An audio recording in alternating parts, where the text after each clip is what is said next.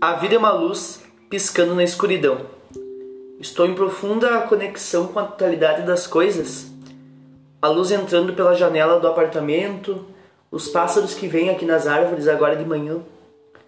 E o sentimento humano da obra de Miyazaki.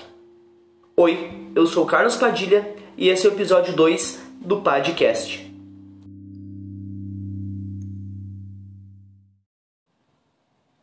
Quando eu saio de casa, especialmente entre o meio-dia e a tarde, contemplo um ipê que fica aqui perto. O ipê é aquela árvore que fica sequinha e coberta de flores. O daqui possui flores lilás. Quando eu observo a copa colorida, com aquele céu azul limpo, eu me emociono.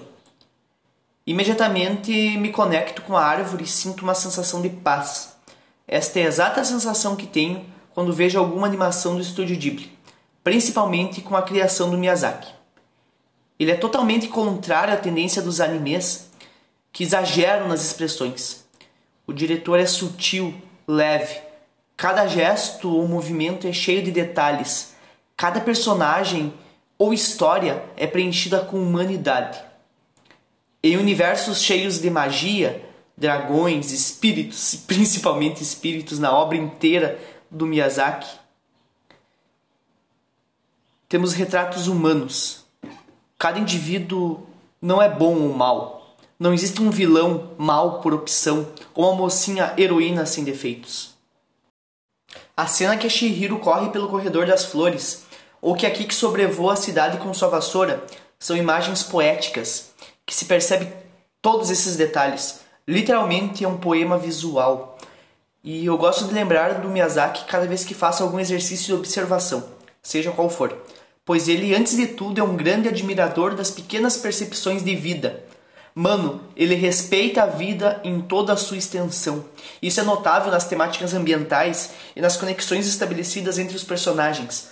A sutileza está em cada expressão ou gesto, cada detalhe no rosto do personagem, cada detalhe no seu comportamento que entrega toda a alma. Tudo que o personagem representa, ele demora tempo para se apresentar porque ele vai entregando devagarinho todo o seu universo e como espectador todos nós vamos emergindo cada vez mais e nos conectando inteiro com cada filme.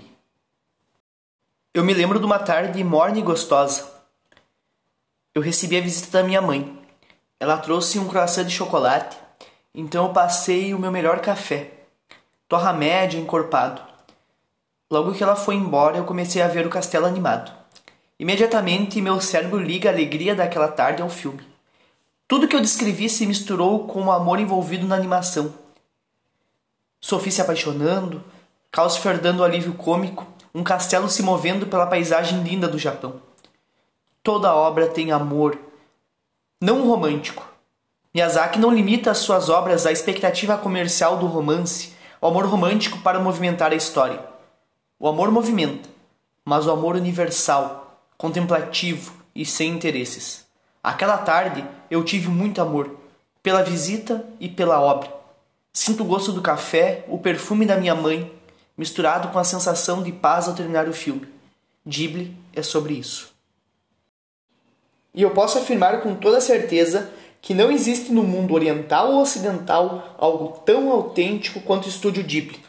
Todas as animações, desde meu amigo Totoro de 1988 até a mais recente, que é Memórias de Marnier de 2014, são atemporais. A maneira que Miyazaki anima sobrevive a tudo. A tecnologia é usada como a ferramenta da vida, não o contrário. A tecnologia não cria realidades. A sensibilidade criativa cria, a humanidade cria. Eu destaco o feminino como uma das principais características do Miyazaki e do estúdio. São mulheres inspiradoras com harmonia entre o cenário e a narrativa. Dentre elas eu cito a minha personagem preferida, que é a Kiki, dos serviços de entrega da Kiki. É uma bruxa adolescente que tem um gato preto. Não é a Sabrina, mas eu tenho certeza que a Kiki deve ter inspirado a Ark Comic a criar a Sabrina. Eu destaco também a Chihiro, da Viagem de Chihiro, o filme que foi ganhador de Oscar em 2002, a melhor animação de 2002. E Tem a Náusica, a Náusica Anda e Náusica do Vale do Vento. É um filme fantástico. É de 1984, é um ano antes da fundação oficial do estúdio, mas ele não perde nem um pouquinho. Aliás, ele é um dos meus filmes preferidos do Miyazaki. Tem uma paleta de cores muito bonita, característica da época que ele foi criado. E é uma personagem forte, valente antes da Merida do filme Valente da Disney é uma princesa totalmente diferente e luta pelos seus ideais e defende eles o filme inteiro, demonstrando assim uma alma generosa, boa, embora forte. E nessa vibe de questões ambientais, que aliás o diretor é um defensor da terra e da manutenção da natureza acima de tudo, e isso está escancarado nas suas obras. Por isso que eu afirmei que ele é um grande amante da vida e é um dos maiores motivos pelo qual eu sinto um carinho imenso assim pelo Miyazaki, esse cuidado que ele tem com a terra e o cuidado que ele tem com a natureza.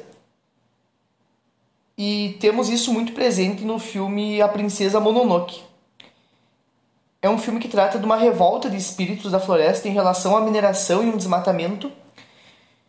E tem o Kodama nesse filme, que é um espírito do folclore japonês que eu achei ele tão fofo que eu vou tatuar na minha perna ainda. A história da princesa Mononoke é a história do príncipe Ashitaka, que foi de certa forma possuído pela ira de um espírito. É parecido com a ira que a gente vê nos homos de Nausicaa, que é um bicho gigantão, um inseto gigante que fica com o olho vermelho em Nausicaa. E tem a Sam. A Sam vive com os espíritos lobos gigantes. Não é o Jacob, são outros tipos de, de lobos. E a animação inteira é sobre a dualidade de Yin Yang. Estão ligados no conceito de Yin Yang, né? E a Sam é uma guerreira forte, determinada e a cena de apresentação dela, mano, olha que louco. Ela literalmente na beira de um córrego sugando com a boca o ferimento de uma loba. Miyazaki definiu as pausas dos seus filmes como ma, palavra japonesa que pode ser traduzida como vazio, Embora o conceito seja mais amplo, está mais para uma forma contemplativa, são pausas para observação da paisagem, ou até mesmo um personagem simplesmente não fazendo nada, como se aquela cena fosse tão fundamental na história quanto as aventuras. Como no caso da Chihiro e o sem rosto andando de metrô, os dois sentados apenas ali respirando.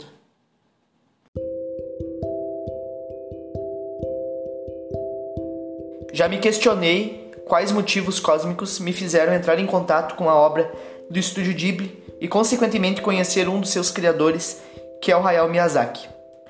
E eu tenho certeza que foi para reafirmar tudo que eu acredito.